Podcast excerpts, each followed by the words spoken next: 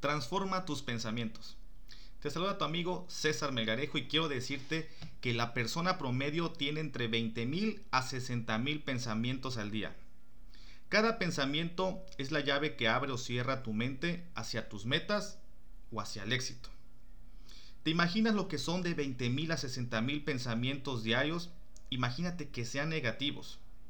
Estar pensando que estoy mal, que no sirvo para nada, que mi vida es un fracaso. Imagina todo esto. ¿Qué persona puede aguantar todo esto? ¿Qué mente, qué cerebro puede aguantar todo esto? Cada pensamiento te acerca o te aleja de la persona que quieres llegar a ser. Desafortunadamente, déjame decirte que el 90% de los pensamientos que tienes hoy sobre ti mismo, sobre tu autoconcepto, son repeticiones de lo que tuviste ayer, antier, es decir, son todos los días los mismos pensamientos. Los pensamientos en la PNL se llaman diálogo interno. Es lo que te dices o piensas de ti mismo, ya sea en silencio o en voz alta. Es una conversación silenciosa que se realiza en intimidad de tu propia mente. La mente te está hablando, todo el tiempo estás dialogando con tu mente y a lo mejor ni cuenta te das. Pon atención y te vas a dar cuenta que todo el tiempo tu mente te está hablando, te está diciendo qué hacer, te está diciendo cómo te sientes, eh, te está diciendo lo que puedes llegar a hacer o lo que no puedes llegar a hacer.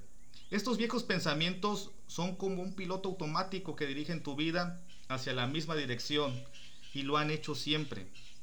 A lo mejor algunos pensamientos te hacen daño, te lastiman, son depresivos, son eh, pensamientos de carencias, de que no tengo, de que no soy, de que algo me falta. Y siempre lo que platicamos con las personas que conocemos, con la comadre, con el amigo, con el vecino, con cualquier familiar, siempre nos estamos quejando de que me siento mal, me siento muy jodido, ando muy amolado, no me salen las cosas, no, no hago las cosas como quisiera hacer, no tengo lo que deseo. Así que hoy te quiero decir algo. Hay una regla muy simple que dice que si caes en un hoyo y que si quieres salir, ¿qué es lo que tienes que hacer? Si caes en un hoyo y quieres salir, si sigues rascando más hacia abajo, más te vas a hundir. Deja de rascar, no sigas escarbando. Trata de ver la manera de salir de ese hoyo.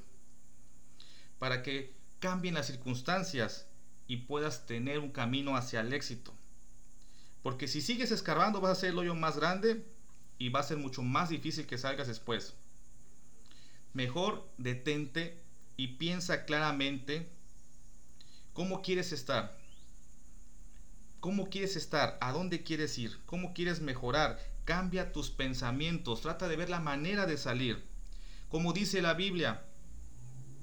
En Romanos 12.2 dice, cambia tu manera de pensar para que cambie tu manera de vivir. Transfórmate rehaciendo tu mente.